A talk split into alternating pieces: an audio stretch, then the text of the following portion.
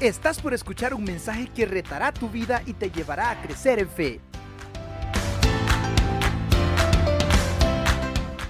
Damos gracias al Señor por la oportunidad que tenemos otra vez de reunirnos y de escudriñar y aprender juntos un poco más de la palabra de Dios. Vamos a orar antes de iniciar con la meditación en esta mañana y esperamos que esto pueda preparar nuestros corazones justamente para poder participar de la cena del Señor o de la Santa Cena como normalmente le llamamos. Padre nuestro, te damos las gracias por la oportunidad que tú nos das en esta mañana preciosa. Te damos las gracias por todos los que estamos reunidos acá en el auditorio, pero también por todos los hermanos que nos ven a través de las redes sociales. Te damos las gracias por este ministerio porque tú permites que tu palabra pueda llegar a diferentes lugares. Dirígenos por medio del Espíritu Santo, llénanos para que hablemos las cosas que sean conforme a tu voluntad. En el nombre de Cristo Jesús. Amén. Bueno, hermanos, la Biblia tiene un mensaje central. Y ese mensaje central está relacionado indudablemente con el Señor Jesucristo. Toda la Biblia habla del Señor Jesucristo. Cuando los dos discípulos venían de Emaús o iban camino a Emaús, dice que el Señor se les aparece y no le reconocían. Y entonces el Señor comienza a hablarles y dice el relato sagrado, y comenzando desde Moisés y siguiendo por todos los profetas, les declaraba en, las, en todas las escrituras lo que de él decían. ¿Se imagina qué estudio bíblico más impactante? Lo que decía en todas las escrituras acerca de él. De ahí que una de las cosas más tristes que puede suceder al ser humano es leer la Biblia sin encontrar a Jesucristo en sus partes. Hace años hicimos una, un estudio para tratar de encontrar al Señor Jesucristo en cada libro. Pero no solamente es escudriñar, los fariseos lo hacían. Y el Señor les tuvo que decir de una manera contundente, ustedes escudriñan las escrituras porque creen que van a tener la vida eterna en ellas. Y la nueva traducción viviente lo dice de una manera bien enfática. Las escrituras me señalan a mí y no queréis venir para tener vida eterna. O sea que podían leer las escrituras sin tener en mente al Señor sin haberlo ubicado ni una tan sola vez. En algunos libros, seguramente, es más fácil encontrar la figura del Señor Jesucristo. Si usted se va al libro de Éxodo, seguramente va a recordar rápido el tema relacionado con el sacrificio del Cordero Pascual. Usted piensa en el libro de Levítico e inmediatamente está pensando en el sumo sacerdote. Puede encontrar en el libro de números aquella referencia que hizo Juan y como Moisés levantó la serpiente en el desierto, así será levantado el Hijo del Hombre. Usted rápido lo relaciona. En el libro de Ruth podemos encontrar al Señor como nuestro redentor, como el pariente que nos redime. En el cantar de los cantares es nuestro esposo. En Isaías el príncipe de paz. Y así podríamos ir buscando algunas referencias. Pero ¿y en Eclesiastés, hermanos? ¿Qué referencia pudiéramos encontrar? Y este mensaje únicamente pretende dar como una pequeña introducción al estudio que se va a relacionar a partir del próximo domingo con nuestro pastor. Pero, ¿cómo encontrar al, al Señor en Eclesiastés, siendo un libro que muchos lo han considerado que es un tanto enigmático, complejo. Charles Swindoll escribió un libro hace algunos años, allá por la década de los 90, y él lo tituló El diario de un viajero desesperado. Y él va relatando la historia de un hombre que busca por todos los medios llenar un vacío. Tiene dinero, tiene fama, gloria, aparente, sabiduría, pero está vacío. Y en el fondo de su corazón, él menciona lo mismo vez tras vez, vanidad de vanidades, todo es vanidad. El libro se divide en dos partes y hasta acá voy a dar algo de la pequeña introducción. Los primeros 11 capítulos, lo que está debajo del sol, hermanos. Y el último capítulo, lo que está sobre el sol. Pero yo siempre les he dicho que los nombres no están por gusto. En la escritura el nombre tiene mucha importancia. Y solo para que usted tenga una claridad, no sé si usted sabía que eclesiastés quiere decir predicador, en algunas Biblias lo dice.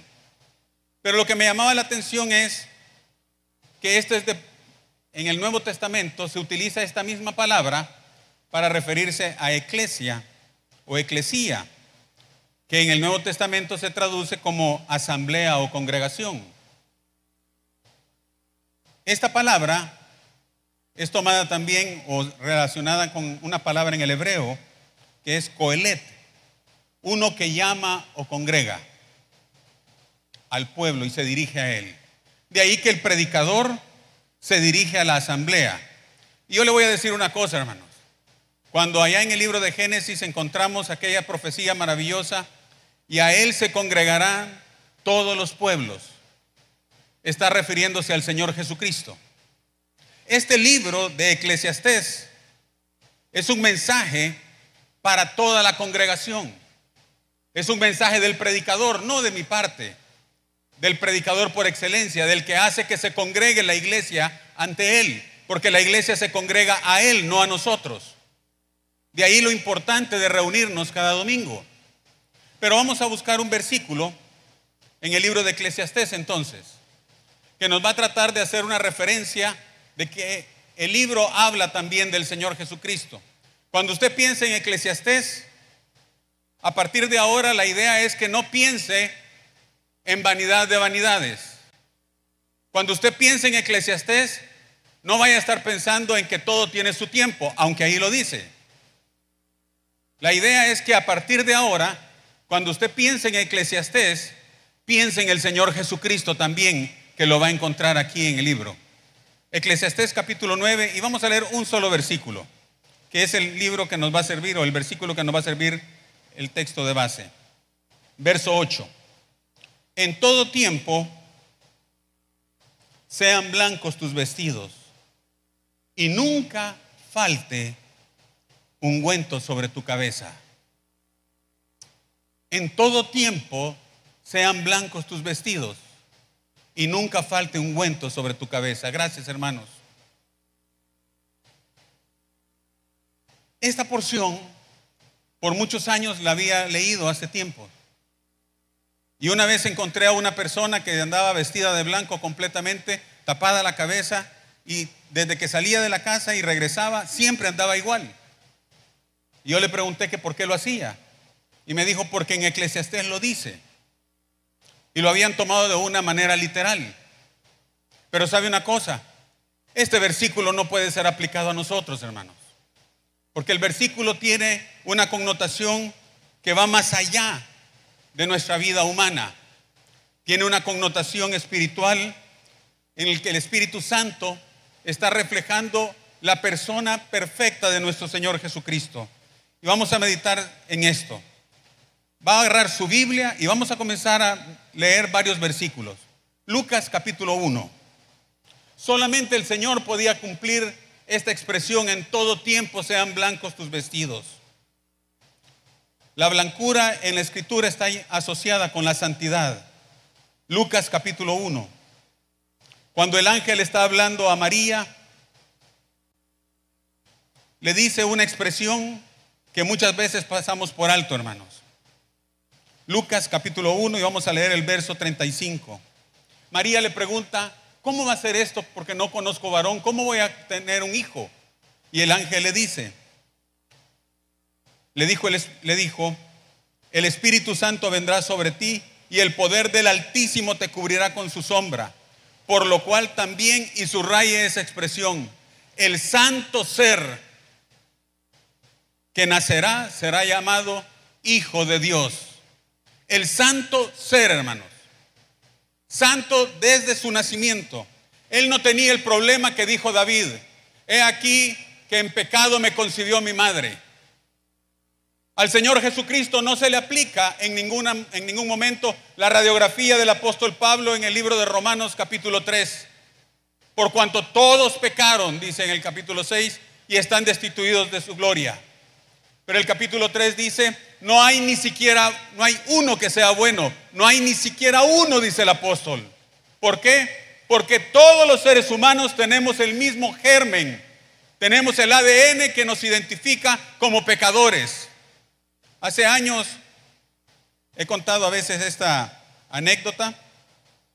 Una amiga mía tenía un colegio para hijos de misioneros aquí en Escalón.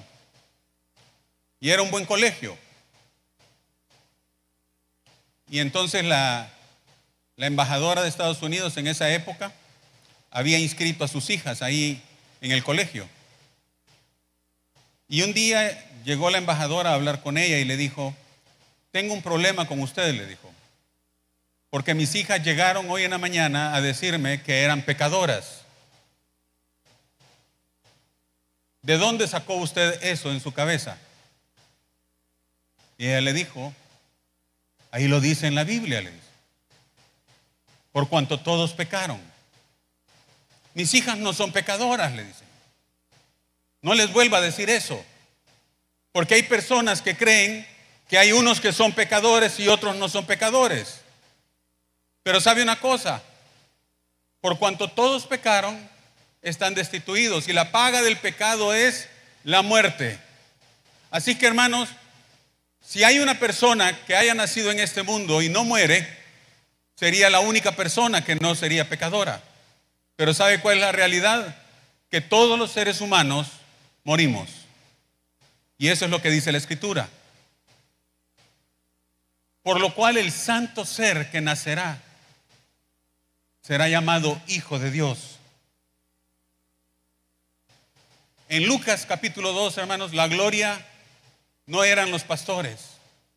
Usted lea la historia completa. No tiene que ver con ángeles ni con cánticos que se celebran en Navidad. Tenía que ver sin ninguna duda con aquel niño que iba a nacer y que tenía su ADN limpio, puro por completo. En todo tiempo sean blancos tus vestidos, dice el escritor. Pero también el Señor creció, se desarrolló, desarrolló un ministerio público maravilloso. Él no vivió como un monje, no vivió como un anacoreta, alguien apartado que hace penitencias para buscar y acercarse a Dios y se queda solo con la meditación para no contaminarse. No fue metido en un lugar exclusivo para no pecar. Anduvo caminando por todas partes. Ejerció un ministerio público con todas las personas. De hecho, la Biblia dice que él estuvo con los pecadores, comió con ellos, pero ¿sabe qué? Sin pecado. Busque por favor Hebreos capítulo 4. El escritor lo dice de esta forma. Hebreos capítulo 4, verso 15. Porque no tenemos un sumo sacerdote que no pueda compadecerse de nuestras debilidades, sino uno que fue tentado en todo según nuestra semejanza, pero sin pecado. El Hijo de Dios, hermanos, que nacería, le dijo el ángel a María, sería santo. Y sabe una cosa, nosotros somos santos porque hemos gozado de la bendición de la santidad que Dios nos ha dado por medio de su Hijo. Pero la santidad en esencia le pertenece solo a Dios.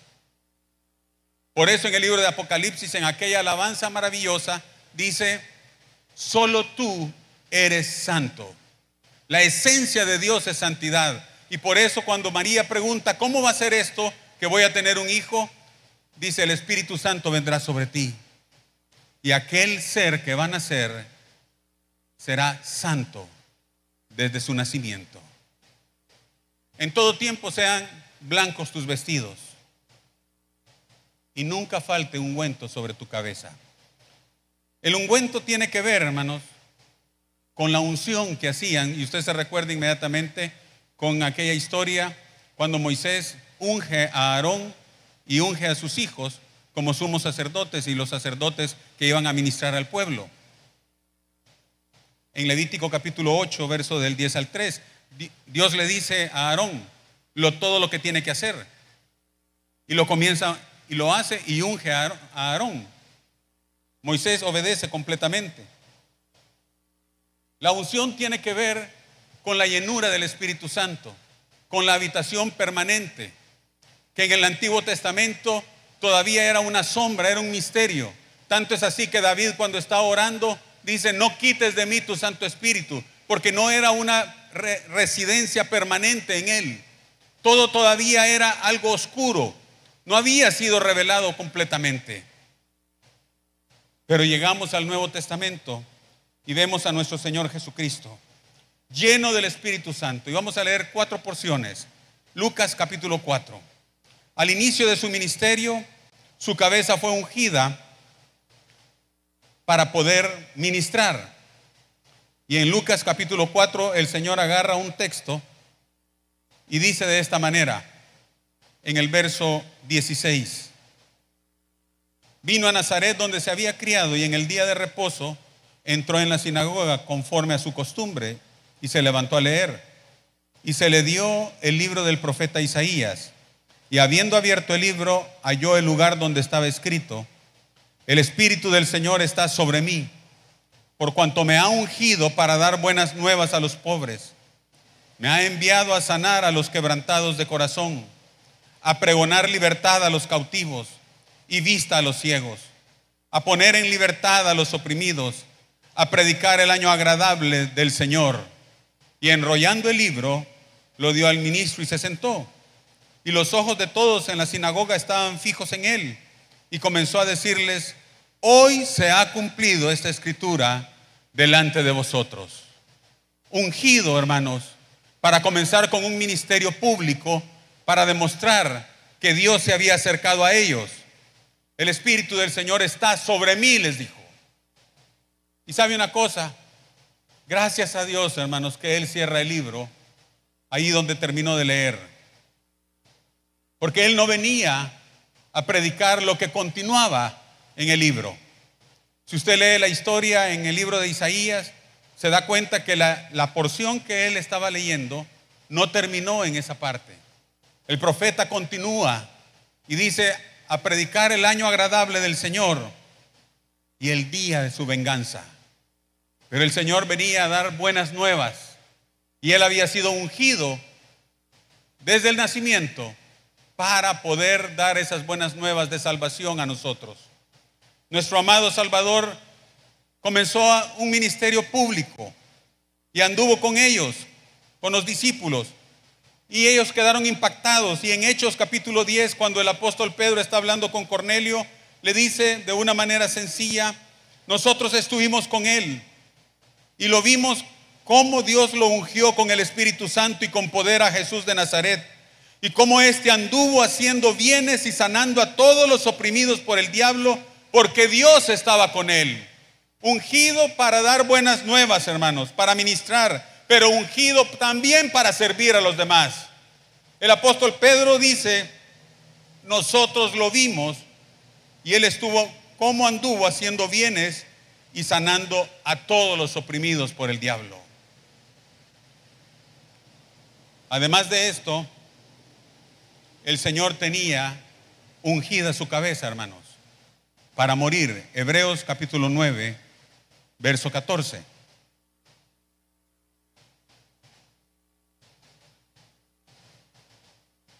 Hebreos 9, verso 14 dice,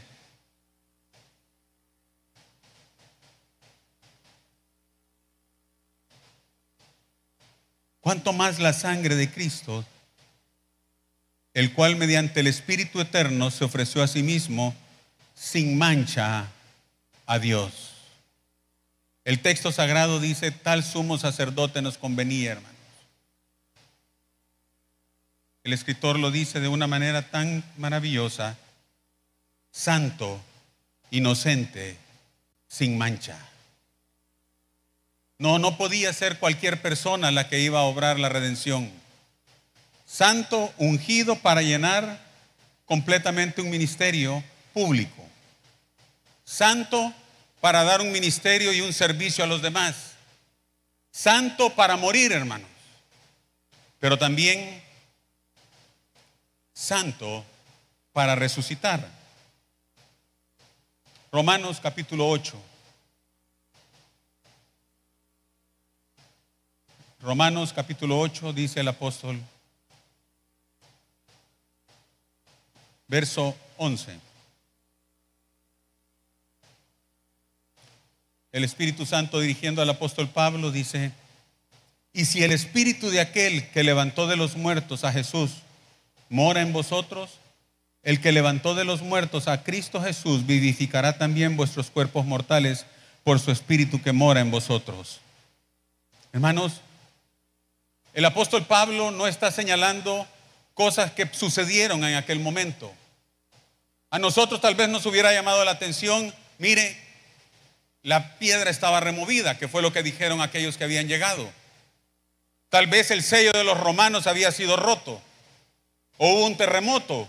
¿Qué hubiéramos hablado nosotros acerca de aquella mañana de resurrección? El apóstol está pensando en el Espíritu de Dios que había levantado a Jesucristo de los muertos. Ungido, hermanos, lleno del Espíritu para resucitar de entre los muertos. Esta meditación lo que pretende, simplemente, hermanos, es que nosotros, cuando vengamos un domingo como hoy, y tengamos la oportunidad de celebrar la mesa del Señor, centremos nuestros pensamientos en el Señor Jesucristo. La idea es que nuestros corazones y todas nuestras, nuestras ideas vayan en relación a Él, no hacia otras cosas. Uno no viene a adorar el domingo sin haber adorado algo en la semana, hermanos. Uno trae lo que ha acumulado durante toda la semana para podérselo dar al Señor el domingo. Esa es la idea de congregarnos, traerle algo a Él. Es cierto, Él nos da en, las reuniones que tenemos, pero ¿qué le hemos traído a Él? Por eso la metáfora que se utiliza me encanta en el libro de los Salmos, en el Salmo 133. Y con esto vamos a ir terminando. El Salmo 133 dice de una manera bien importante, mirad cuán bueno y delicioso es habitar los hermanos juntos en armonía. Es como el buen óleo sobre la cabeza, el cual desciende sobre la barba, la barba de Aarón, y baja hasta el borde de sus vestiduras, como el rocío de Hermón, que desciende sobre los montes de Sión, porque ahí envía Jehová bendición y vida eterna. Piensa, hermanos, no en el sumo sacerdote que pensaban los judíos. Piensa en el sumo sacerdote que usted tiene, que ha sido ungido completamente y todo viene derramándose. Y dice acá, por la barba y baja hasta el borde de sus vestiduras. Y nosotros nos encontramos ahí sentados, al borde de sus vestiduras blancas que fueron blancas en todo tiempo. Y nos encontramos siendo llenos del Espíritu Santo que baja a través de Él y nos llena a nosotros. Porque ahí envía Jehová bendición y vida eterna. No hay nada que me enamore más, cantábamos hace un rato. No hay nada. Ahora es el momento. Vamos a tener un tiempo maravilloso para poder darle algo al Señor. Inclinemos nuestros ojos, hermanos. Padre nuestro, te damos las gracias por la oportunidad que nos das de poder meditar de una manera sencilla las verdades que están aquí en la escritura. por mucho tiempo quizás, Señor, no habíamos comprendido exactamente cómo era posible que alguien tuviera los vestidos blancos en todo tiempo. O cómo era posible que alguien fuese ungido y que nunca le faltara esa unción. Te damos las gracias porque en nuestro Señor Jesucristo se cumplió perfectamente tu palabra. Gracias Señor, porque Él es la perfección. Porque ese era el cordero que tú habías preparado para nuestra redención. Sin pecado, sin ninguna mancha, sin ninguna contaminación. Y Él fue entregado por nosotros en la cruz. Solo ese sacrificio podías recibir tú, Señor. Y te damos las gracias porque Él lo hizo por nosotros. Que nuestros pensamientos y nuestros corazones estén cautivados esta mañana para rendirte adoración y gratitud por contemplar a Jesucristo en tu palabra. En el nombre del Señor Jesús oramos. Amén. ¿Estás listo para más? Acompáñanos presencialmente los miércoles a las 7 de la noche y domingos desde las 10 de la mañana. Somos Auditorio Cristiano.